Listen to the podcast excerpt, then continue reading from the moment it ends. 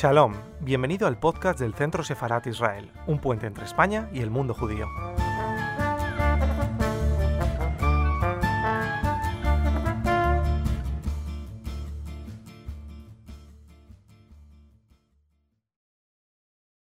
En esta ocasión tenemos a dos importantes intelectuales que nos van a reflexionar sobre el libro reciente de Carlos Malamud. Carlos Malamud es investigador principal del Real Instituto Elcano, catedrático en la Universidad de Educación a Distancia, la UNED, y, entre otras cosas importantes, miembro de la Academia Nacional de la Historia Argentina.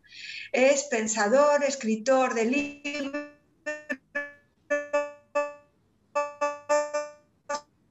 además de artículos que nos dan refleja. Por lo tanto, es además uno de los 50 intelectuales iberoamericanos más influyentes. Bienvenido, Carlos. Para hablar con Carlos tenemos hoy a un amigo también del Centro Sefara Israel, Juan Carlos Méndez Guédez, escritor venezolano que nació en Barquisimeto en 1967, es, eh, vive en España trabaja en el Cervantes como técnico en, actividades relacionadas con los libros, en técnico en actividades literarias. Eh, además, hace siempre es un activista cultural muy importante, profesor eh, de cuento, profesor de, distintas actividades literarias y además ha sido premio literario del año Venezuela en, en, en el 2013 por un libro Arena Negra, premio del cuento de la Laguna y escritor de, varias, de cuentos y de varios libros, todos ellos muy importantes.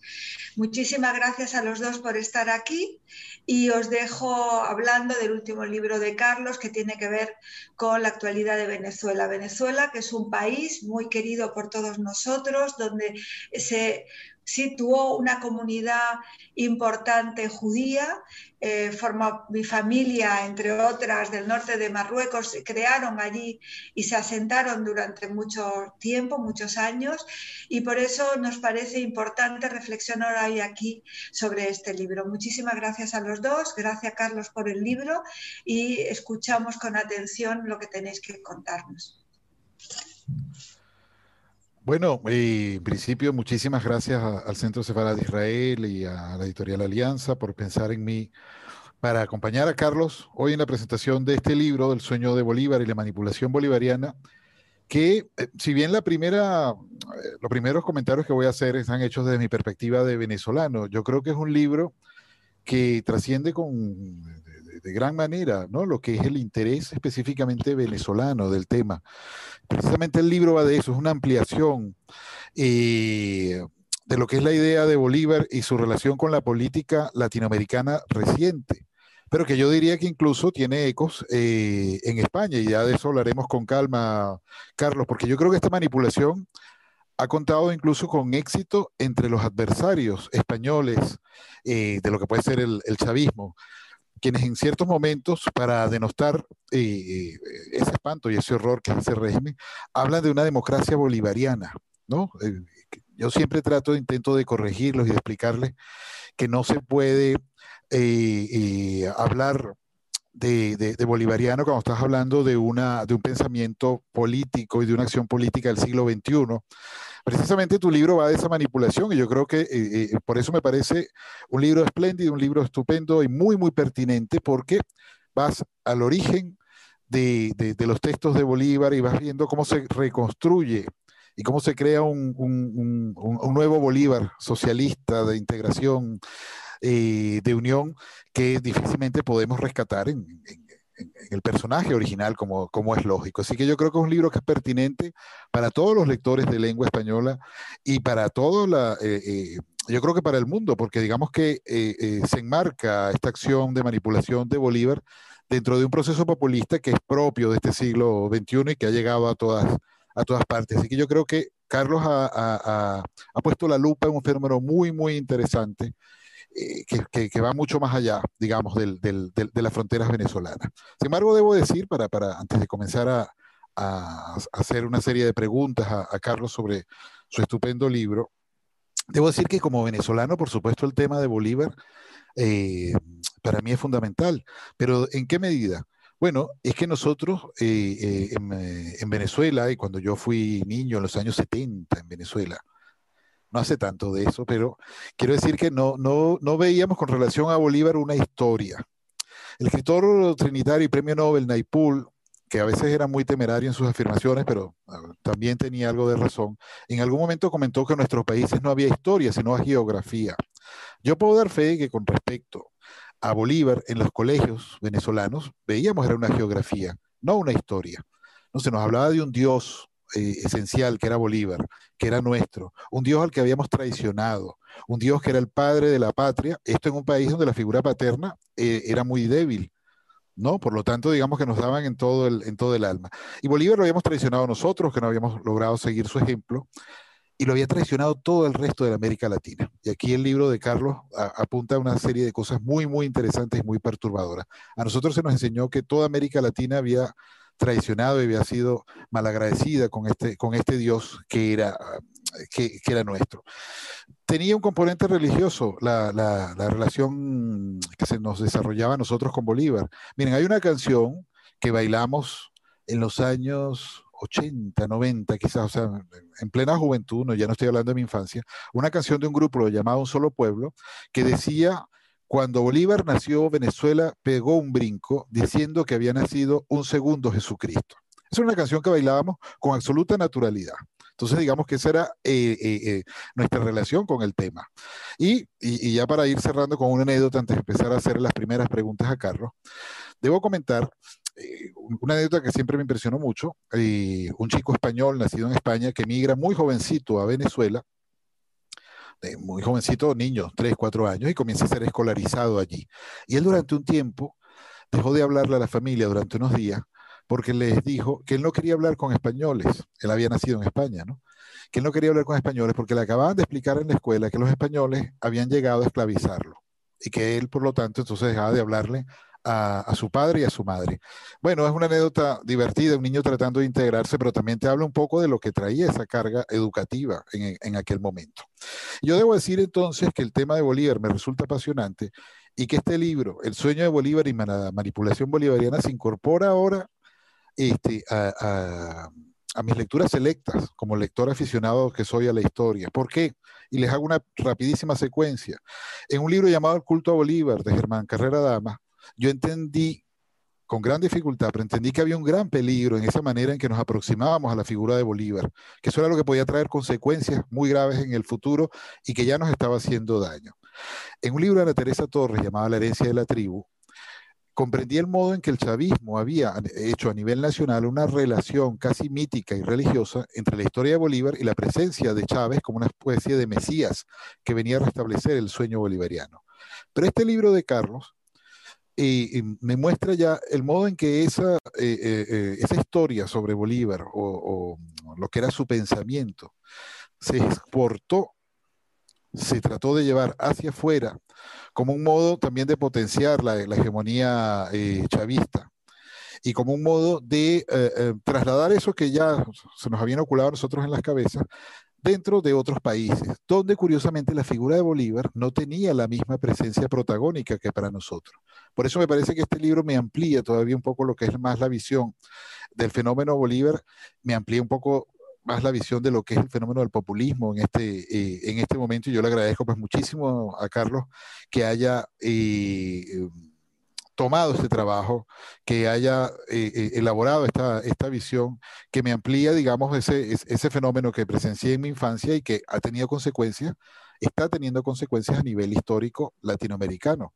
Y la manipulación de Bolívar tiene consecuencias directas en hechos del, del presente. En el 99, cuando hubo un gran deslave en Venezuela, y murieron unas 40, 50 mil personas. Esas personas no fueron atendidas a tiempo porque se estaba realizando un referéndum para eh, elaborar una nueva constitución que le otorgaba a Chávez muchos más poderes.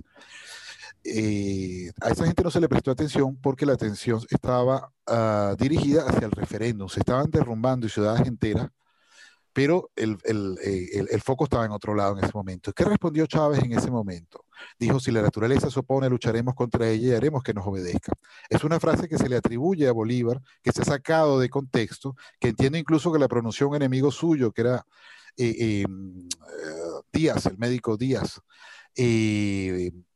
y la usó como una advertencia sobre la prepotencia de Bolívar y sacada de contexto se nos enseñó como una frase magistral.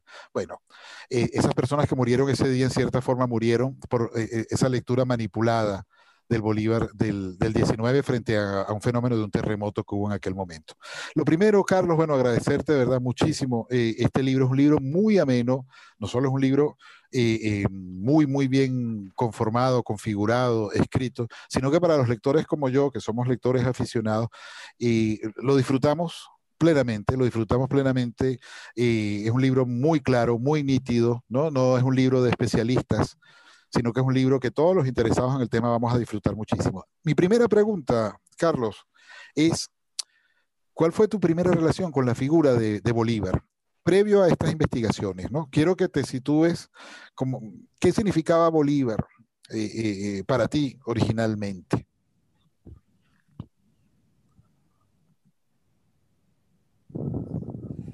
Bueno, lo primero, Juan Carlos, muchas gracias por tus palabras y la verdad que tu introducción has tocado una gran de temas, muchos relacionados pero de todas maneras eh, planteas una panorámica muy, muy grande y muy general. Y sobre todo agradecerte tus elogiosas palabras sobre, sobre mi trabajo. Eh, pero antes de, de la primera pregunta, déjame que agradezca enormemente al Centro Cefalá de Israel y sobre todo a Esther Bendajan esta gran hospitalidad que me permite estar presente eh, con, vosotros y con todos los que nos están siguiendo y escuchando en este momento. Eh, decía Esther al principio de su introducción que en Venezuela vivieron una gran cantidad de judíos y siguen viviendo. Y es verdad que la presencia de los judíos en Venezuela, en Caracas, se, se remonta a la época colonial cuando después de la expulsión de los judíos de, Castilla y de, la península ibérica en general, eh, fueron recibidos en, los Países Bajos y en las colonias caribeñas del Caribe. Eh, en las colonias holandesas del Caribe se instalaron eh, muchos judíos que luego pasaron otra vez a las colonias españolas en el Nuevo Mundo. Y a partir de ahí, evidentemente, se fue tejiendo una enorme red de relaciones, de, de, contactos, de, relaciones de todo tipo, comerciales, personales, eh, religiosas y, demás. Pero bueno, yendo a tu, a tu primera pregunta sobre, sobre Bolívar y mis, orígenes o la relación eh, de, mi, de, mi, origen con, con, Bolívar, lo primero que debo decir es que bueno, yo soy de origen argentino, nací en Buenos Aires, aunque llevo viviendo aquí en España desde el año 76 o sea, ya un largo, un largo tiempo. Pero eh, esta condición mía de, argentino, donde tuve que de alguna manera elegir en función de esos mitos fundacionales y de esa historia geográfica entre dos libertadores, San Martín por un lado y Bolívar por el otro, eh, donde evidentemente desde mi perspectiva el bueno de la película era San Martín frente a Bolívar, un San Martín que después de eh, la entrevista de Guayaquil, de la reunión que tuvieron en Guayaquil, Bolívar y San Martín, de alguna manera, según esta interpretación, se vio forzado por Bolívar a abandonar el teatro de operaciones americano y dejar eh, América para refugiarse eh, en Francia y esto evidentemente condicionó mi, mi visión sobre, sobre Bolívar. Luego a partir de mis estudios eh, de historia en la Facultad de Filosofía y Letras, primero en, Buenos Aires y luego en la Facultad de Geografía e Historia aquí en Madrid, en la Complutense, donde terminé mi licenciatura y luego me, doctoré. Pues evidentemente la percepción sobre lo que había sido Bolívar y la labor de Bolívar eh, cambió un poco, evidentemente ya no era eh, ese rival acérrimo de San Martín, sino que era un personaje mucho más complejo, mucho más poliédrico, que evidentemente había participado en la causa de la emancipación americana de una forma notable, pero también con, grandes contradicciones. Es decir, en ese sentido es una de las cosas a las que apunto en mi libro, un libro que no es un libro estrictamente sobre la vida de Bolívar, eh, no es una biografía de Bolívar al uso, sino que en todo caso lo que es, es un diálogo constante entre el pasado de las guerras de independencia, de la época de Bolívar, con el presente de nuestros días eh, y con ese intento eh, de Chávez y del chavismo de manipular el pensamiento de Bolívar. Pero también hay que señalar desde esta perspectiva que en lo que hace a la historia de tu país, de, Venezuela, la manipulación del pensamiento bolivariano, eso que Carrera Damas, como bien recordabas, llamaba el culto a Bolívar, no es algo novedoso, es algo que viene desde prácticamente eh, las luchas de la independencia y mucho antes de que eh, Bolívar muriera ya la figura había sido mitificada, había sido glorificada, había sido divinizada. Y a partir de ahí, evidentemente, el mito empieza a, trascender, un mito que, que se hace cada vez más grande y esto hace que en Venezuela eh, Bolívar sea prácticamente el precursor de absolutamente todo, del 99% de cuanto ocurre en Venezuela, inclusive la fundación de PDVSA y la industria petrolera, Bolívar es por supuesto el, gran precursor. Eh, y desde esta perspectiva también eh, cualquiera puede ser bolivariano, desde Pinochet en la extrema derecha hasta Fidel Castro en el, otro lado. ¿no? Es decir, esto hace todavía más complejo y fascinante la aproximación a un personaje que, como bien decías, eh, permanentemente es sacado de, contexto. ¿no? Es decir, citabas eh, la frase de Hugo Chávez de venceremos o combatiremos a la naturaleza cuando sea necesario y haga falta como una frase sacada de contexto, pero esto ocurre prácticamente con todo. ¿no? Es decir, eh, la Carta de Jamaica también hay frases que se sacan de contexto, eh, circula por internet un decálogo de 10 eh, frases donde se nos presenta un Bolívar antiimperialista que también son sacadas de contexto y esto es algo normal a la hora de presentar un personaje que debe ser fiel no a su propia realidad, sino a la realidad que nos quieren imponer con eh, o en base a un relato predeterminado. Bueno, fíjate, en efecto, y uno de los elementos eh, eh, más atractivos de, tu libro, que sí que en algún sitio se ha mencionado como biografía, cuando en realidad tiene algunos componentes biográficos, pero lo que tú dices, es un ensayo donde pones en relación a Bolívar con las ideas y que se, han promovido en los últimos años en América Latina, ¿no? Pero eh, una de las cosas que muy, muy interesantes de tu libro es que analizas a Bolívar, eh, esa lectura que se ha hecho de Bolívar como el eje de la integración y, la, y, de la unión de América Latina, ¿no? Que era también otro, otro elemento que, con el que se nos alimentaba, ¿no? El sueño de Bolívar, de una gran América Latina unida, que también lo había tenido Miranda, pero que las oligarquías lo habían destruido y el imperialismo. Eh, mi primera pregunta sobre este tema, que es uno de los puntos que analizas con muchísima curiosidad y muchísima eh, brillantez, ¿no? Para, bueno, vamos a desmontar, vamos a ver, es verdad, perdón, que Bolívar puede ser visto como el, el, el, desde el 19, como el, creador de las ideas de integración y, o, de unión, que además diferencias y ambas instancias. Mi, mi pregunta es, eh, ¿por qué te llamó la atención este punto? Y luego, si tienes conocimiento de que otras figuras de nuestra historia del 19 hayan sido utilizadas con esa misma, con esa misma intención, ¿no? Decir, uh, me lo invento, por supuesto, pero no sé, Juan José Flores o San Martín dieron el ejemplo, ¿no? Yo lo he visto es con Bolívar, pero bueno, me gustaría que, que, nos hablaras un poco de por qué te llamó la atención este, este momento específico del discurso reciente que interpreta Bolívar y si en el pasado hubo eh, proyectos similares o está viendo con otras figuras del 19 o estamos hablando de una singularidad a la que se presta la figura de Bolívar. Pues mira, eh, Juan Carlos, eh, primero, el, el subtítulo de, este libro, que se llama El sueño de Bolívar y la manipulación bolivariana, es precisamente falsificación de la historia e integración regional en América Latina. Es decir, eh, y esto viene otra vez a cuento de lo que señalaba antes sobre ese diálogo entre el presente y, el pasado. Yo creo que eh, este libro también, si me permites la, la alusión personal, es una buena síntesis de lo que ha sido mi, carrera académica, mi biografía académica.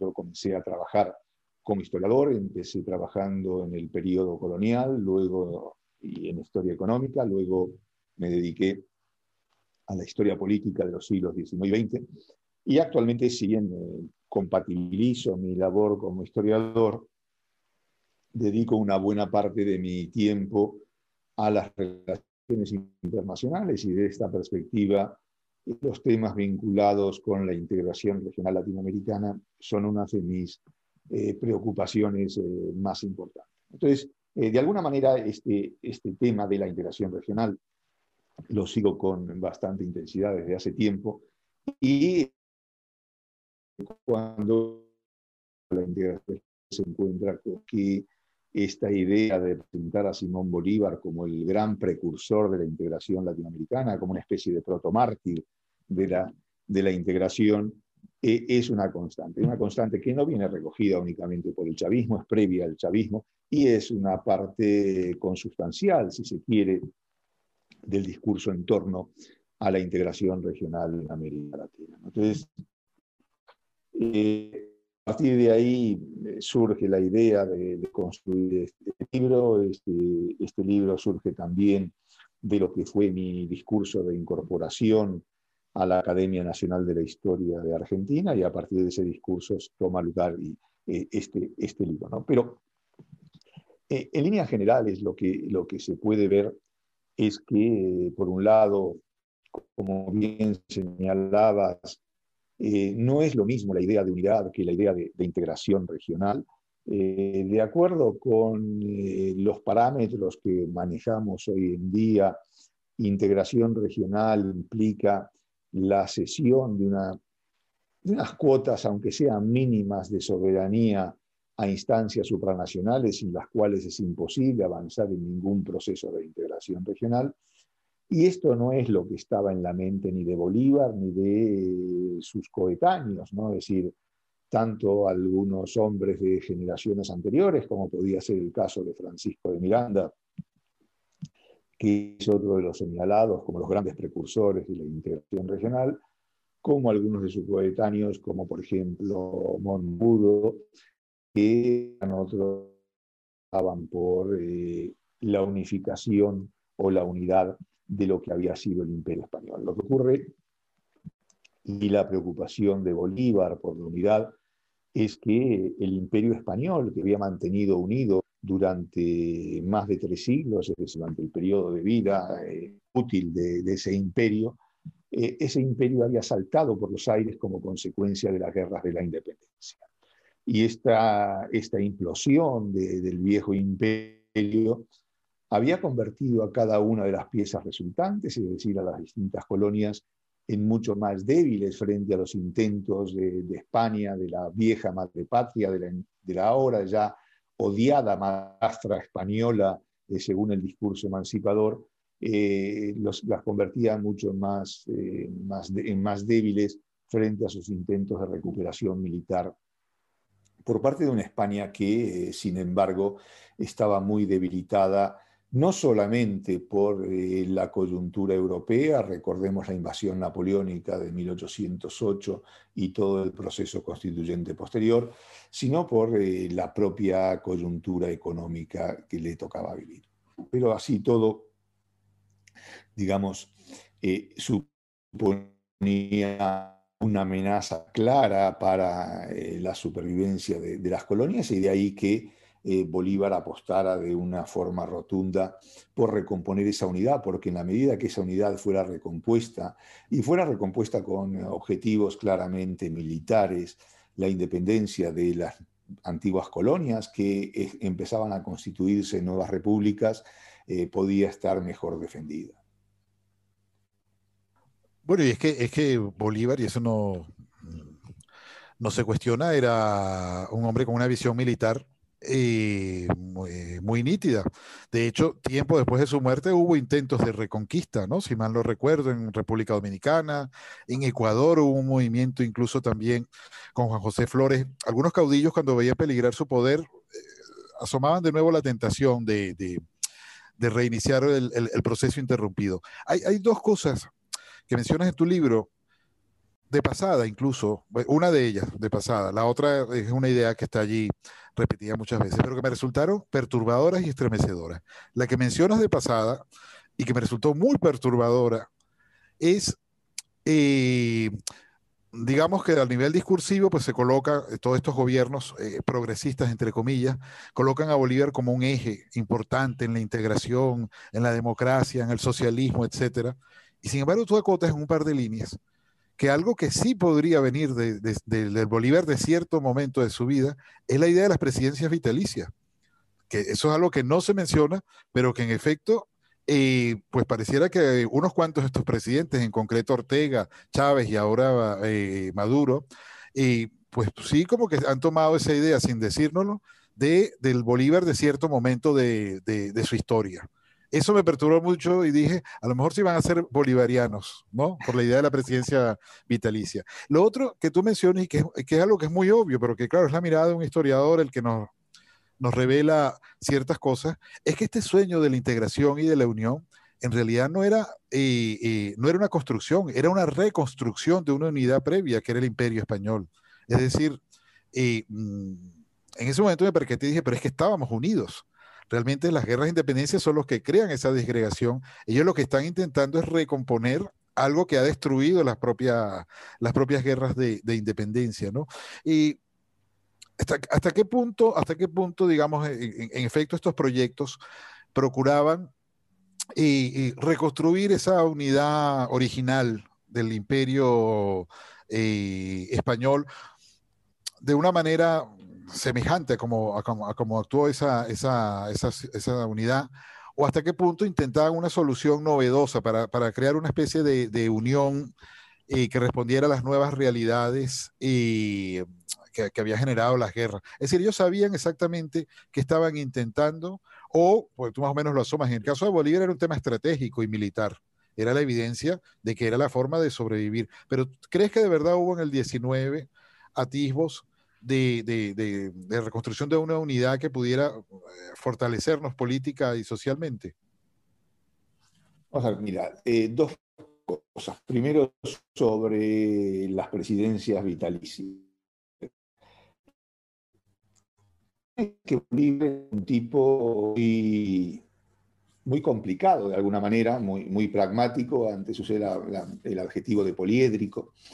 Eh, Bolívar era un militar, básicamente, Bolívar era un, político más militar que político, pero Bolívar lo que no era era un intelectual. Bolívar se expresaba básicamente a través de sus cartas, tiene más de 2.400 o 2.600, no recuerdo en este momento la cifra exacta, pero nos ha dejado una gran cantidad de cartas, y de sus discursos. ¿no? Es decir, y tanto las cartas como los discursos son piezas escritas con fines eh, concretos en un momento coyuntural dado para eh, responder a una, eh, a una situación determinada, a interlocutores muy, muy ciertos. Y, esto hace que sus respuestas vayan adecuándose a, a los desafíos y a los retos que se le van presentando. Entonces, pretender encontrar a lo largo de los años tan intensos que vivió Bolívar,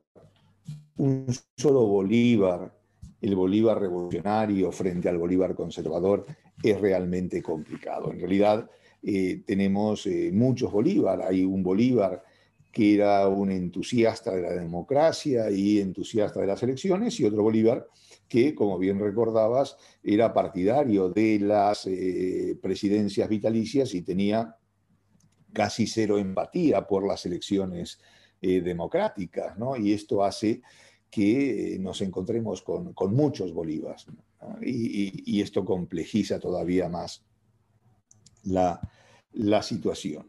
¿no? Ahora, eh, si, en este contexto del siglo XIX eh, nos encontramos con una coyuntura marcada por eh, la implosión del, imperio a comienzos del siglo XIX como consecuencia de las guerras de independencia, eh, es, ¿cuál era el horizonte que tenían en, mente los, libertadores, ¿no? todos aquellos que participaban de los procesos eh, emancipadores? Es decir, tú bien decías por un lado, la unidad ya existía, era preexistente, era la unidad del viejo imperio español.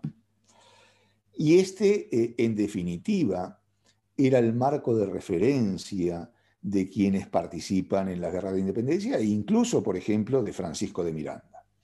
Cuando Francisco de Miranda eh, plantea todos sus grandes sueños, sus grandes proyectos de construir una nueva entidad política, esa nueva entidad política tenía que surgir necesariamente del viejo imperio español. Y cuando Bolívar y otros independentistas, otros libertadores, plantean eh, la unidad, a la unidad que se refieren es a la unidad de lo que eh, durante mucho tiempo llamamos Hispanoamérica, y no de América Latina en función de cómo las entendemos hoy. Para Bolívar y para sus coetáneos, tanto Haití como Brasil, eh, que no formaban parte del imperio español, estaban fuera de su ecuación, estaban fuera de su ecuación totalmente, como lo estaba Estados Unidos, por ejemplo, u otras posesiones eh, no hispanas eh, del Caribe. ¿Por qué? Porque eso no formaba parte de la realidad sobre la cual querían y tenían y debían incidir. Eh, y esto hace que eh, su, marco mental estuviera limitado a determinadas cuestiones. Por eso, eh, la idea distinta de la idea de patria grande y los políticos y académicos latinoamericanos. La patria grande actual está formada por todo el continente americano, incluido Brasil y Haití, pero exceptuando obviamente a Estados Unidos y, Canadá. Sin embargo, eh, por el contrario, Bolívar tenía en Estados Unidos un referente importante, no para formar parte de la unidad que él predicaba, pero sí sabedor de que tanto Estados Unidos como inclusive el Reino Unido podían ser garantías importantes frente al poder eh, borbónico, frente al poder de una España que quería reconquistar las viejas colonias que había perdido. Mira, eso, es otro elemento importantísimo de, tu libro que me, ha gustado muchísimo, el Bolívar antiimperialista. ¿no? Entonces, la lectura del siglo XXI ellos logran demostrar que Bolívar fue el primer antiimperialista, refiriéndose a los Estados Unidos en concreto, ¿no? Obviando que en aquel momento el gran enemigo de, Bolívar y de, aquellos países nacientes era, la España que podía querer reconquistarlo. Y entonces, en efecto, han sacado como una especie de decálogo de las ideas que demuestran que Bolívar eh, eh, era contrario a los Estados Unidos y al imperio. Y tú lo logras desarmar porque comienzas a analizar de dónde sale cada frase, salvo creo que la número tres, que no existe o no la lograste descubrir, eh, tendrán ellos que decir de dónde la, de dónde la sacaron, porque digamos que la manipulación ha llegado a un punto que hay cosas que no están, pero que ellos las, las colocan. Tú vas entonces, digamos, mirando eh, frase por frase y muestras cómo se han sacado de contexto, cómo hay ideas que han sido omitidas, hay referencias que han sido eh, escamoteadas, hay circunstancias diferentes a las que no, eh, eh, a las que no se refiere cuando se hablan de ellas, porque hay contextos. Esas frases forman parte de ciertos contextos, de ciertos momentos de la vida de, del estratega Bolívar, que, eh, tal como mencionas en tu libro, en algún momento dado pide que su correspondencia nunca se publique. Porque yo creo que, como hombre brillante que era, él estaba consciente que aquello era un ir y venir de ideas en relación a lo que estaba pasando. Me interesó muchísimo entonces cómo tú logras desmontar la idea de que el gran adversario de, Bolívar eran los Estados Unidos. Y no sé, me gustaría que incidieras un poco eh, en eso que es una idea, es un discurso posterior, pues de ahora. Bolívar, evidentemente, tenía una actitud distinta con respecto a este tema. Bueno, mira, es decir, a, Bolívar se lo suele presentar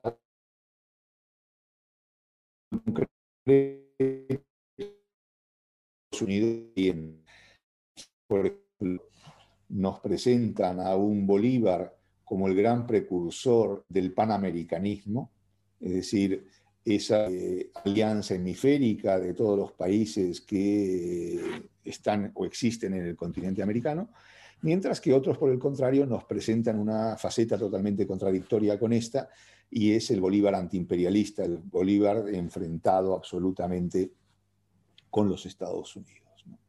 Cuando en realidad, como señala jugar Estados Unidos, invita a participar o los invita a participar en el Congreso Anfictiónico de, Panamá. Ahora bien, sin embargo, como señalabas, eh, circula por la red una especie de decálogo, los diez mandamientos del Bolívar eh, antiimperialista, que son eh, diez frases que tenemos que fueron escritas o pronunciadas por Bolívar, porque en ningún momento se nos señala ni cuándo fueron escritas, ni dónde fueron escritas, ni dónde las podemos encontrar. Y eh, en segundo lugar, eh, lo que ocurre una vez que es posible encontrar estas frases, y como bien decías, de las 10 eh, he logrado encontrar nueve, todavía no, he logrado dar, dar con ella, pero una vez que las encuentras te das cuenta de que han sido totalmente sacadas de contexto, de que son presentadas de forma incompleta o que eh, hay, algo que, no cuadra, ¿no? Y por eso hablo tanto de, manipulación, de falsificación de, la historia, ¿no? Entonces, y, así, por ejemplo, eh, nos encontramos con frases donde eh, si uno contextualiza lo que, lo que está leyendo, se encuentra que las advertencias de Bolívar contra los americanos en realidad no tienen que ver con los Estados Unidos, sino que tienen que ver con unos pocos contrabandistas que desde Cuba estaban introduciendo armas en Venezuela, por ejemplo, comprometiendo la, la situación política del país, o u otros que en una frase también eh, se le atribuye un pensamiento a, Bolívar que en realidad se estaba refiriendo a los Borbones y España y no a Estados Unidos o al, al potencial peligro que suponía.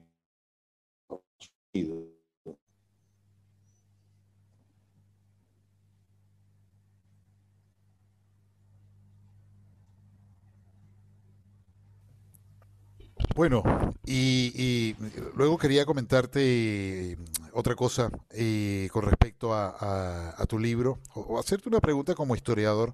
En efecto, eh, los que leemos novelas, los que escribimos novelas, tenemos siempre muy presente eh, los momentos de 1984 de Orwell, cuando se dicen que quien controla el pasado, pues controla el presente. Eso pues para nosotros ha sido una, una, una realidad. Y mientras leía tu libro, pensaba, eh, no se nos ha ocurrido, por ejemplo, eh, analizar o, hacer tratamientos médicos o que la medicina de este momento tenga que ver con las nociones médicas que tendría José María Vargas, un político y médico venezolano, primera víctima de los militares eh, de ese país.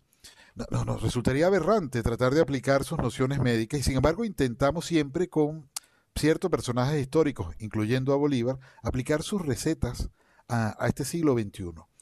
Y yo te preguntaría, como historiador, para las personas que, tenemos interés en estos temas, ¿cómo debemos leer los personajes históricos? ¿Cómo crees tú? A lo mejor es una pregunta muy amplia, pero evidentemente no podemos leerlos como un oráculo. Y esto es una obviedad para un historiador, pero no lo es para el común de las personas, porque así se nos ha enseñado a leer la historia, que gracias a Dios no la medicina. ¿Cómo, cómo crees tú que debemos leer eh, eh, la historia y los personajes históricos y sus posibles enseñanzas para el momento presente?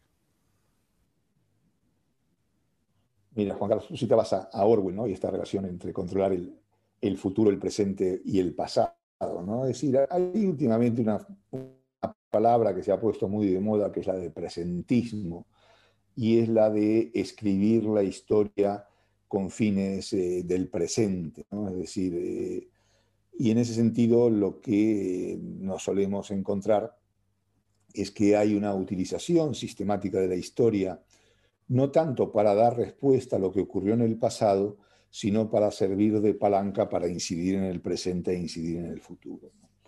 Eh, ¿Cómo se debe entender a los personajes históricos como Bolívar o a otros de sus coetáneos? Pues yo creo que básicamente desde intentando remitirnos al pasado en el que vivían, intentando contextualizar ese pasado, intentando eh, ver cuáles eran los códigos que utilizaban, cómo utilizaban el lenguaje, eh, qué querían decir en cada caso, es decir, no sacándolos de contexto, sino dejándolos precisamente en el contexto en el, que intervenían, es decir, porque si no, eh, no estamos haciendo historia, sino una apropiación de la historia de la historia e inclusive una falsificación de, la historia. Entonces, eh, desde esa perspectiva, evidentemente, de lo que se trata es de tener en cuenta a Bolívar como un personaje histórico que actuó en un momento histórico concreto, en una coyuntura concreta, intentando responder a cuestiones y, problemas de su tiempo. Por eso eh, presentamos a Bolívar como el precursor de la integración regional, como el precursor del socialismo del siglo XXI, precursor del antiimperialismo o inclusive en un sentido contrario como el precursor, por ejemplo, del panamericanismo, son cuestiones que nos presentan a un personaje eh, extemporáneo, fuera de, fuera de su época, y esto es algo que un buen historiador debe siempre evitar hacer.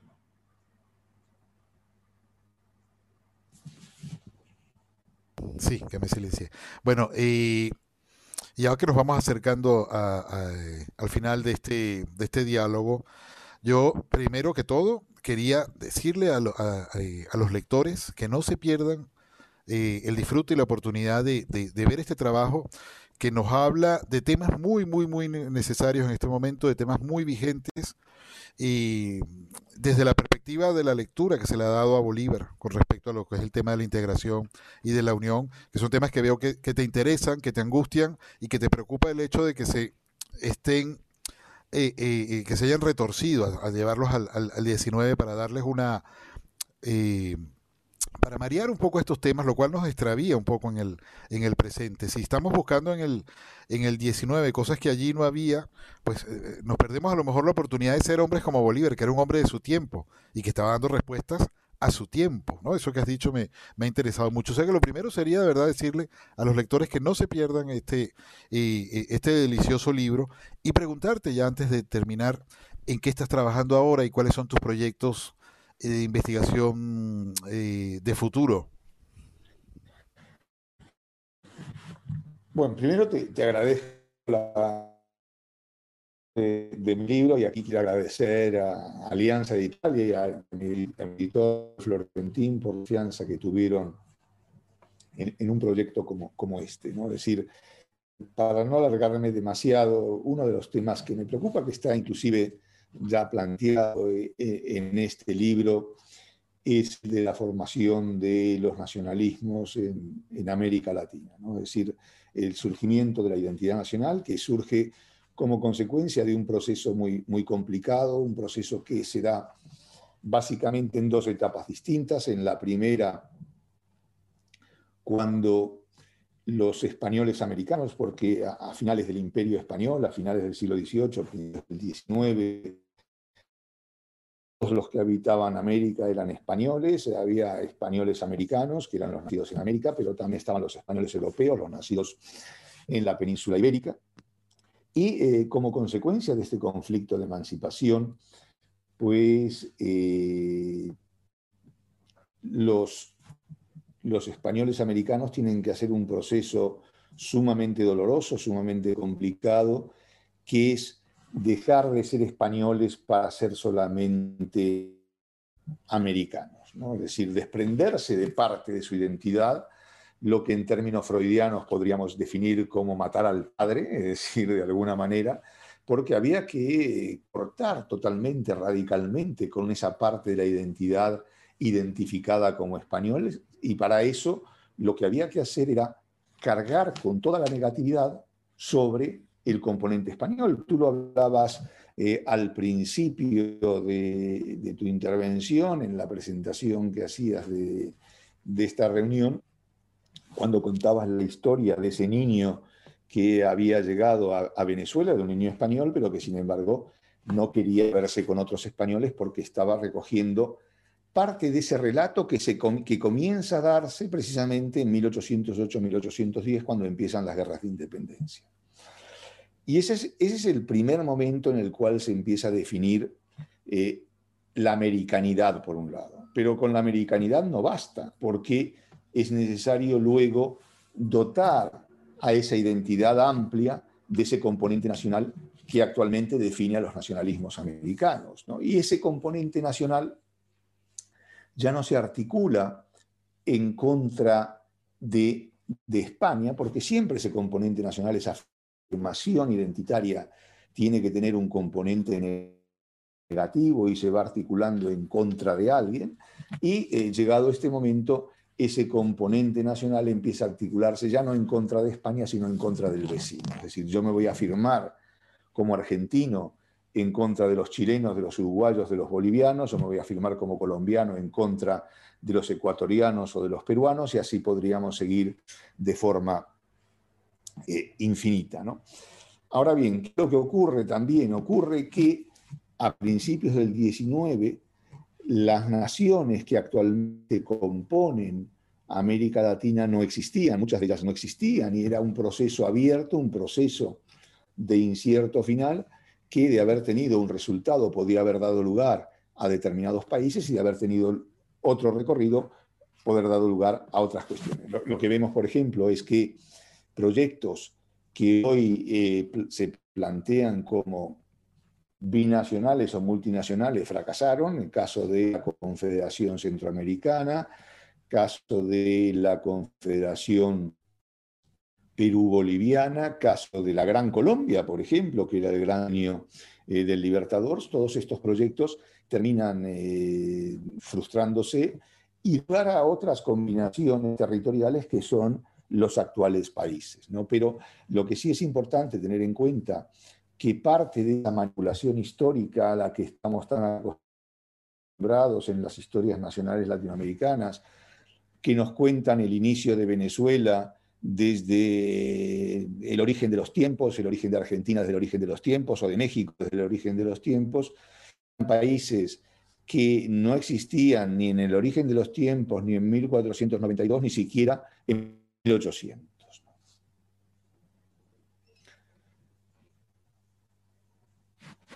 Bueno, y nada, Carlos, la verdad que apetece preguntarte y preguntarte eh, cosas y, comentar, porque un tema lleva a otro. Esta idea que me comentas en la que estás trabajando de los nacionalismos me resulta apasionante.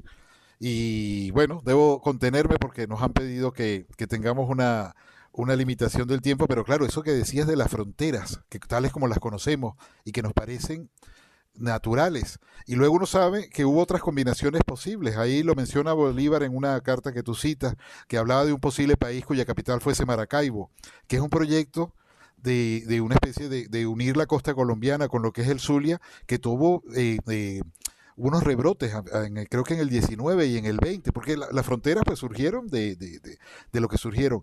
Yo de verdad pues quiero agradecer esta, esta, esta conversación Espero que trabajes con mucho ahínco en ese nuevo proyecto sobre el surgimiento de los nacionalismos eh, latinoamericanos y que, amplíes esa línea. Espero que Alianza pues esté muy, muy presta a, regalarnos a los lectores otro nuevo trabajo tuyo. Y de verdad, pues quiero agradecer al, Centro Sefarat la oportunidad de, conversar contigo y espero que haya muchas otras conversaciones como esta y muchos otros libros porque eh, los lectores quedamos eh, eh, iluminados y llenos de curiosidad y llenos de nuevas preguntas con tus libros.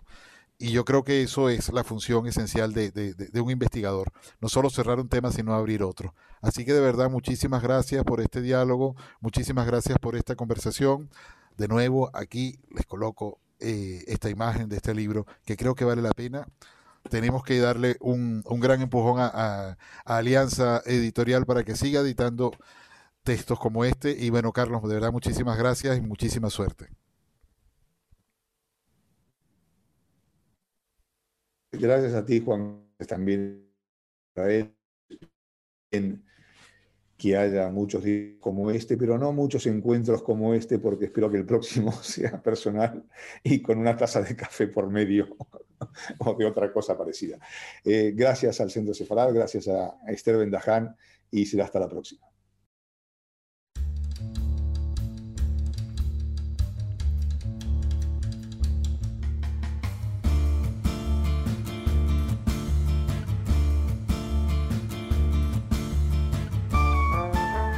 Gracias por escucharnos. Recuerda que también nos puedes seguir a través de Instagram, Facebook y Twitter con el usuario arroba Centro Israel o si lo prefieres en nuestra página web www.sefarat-israel.es.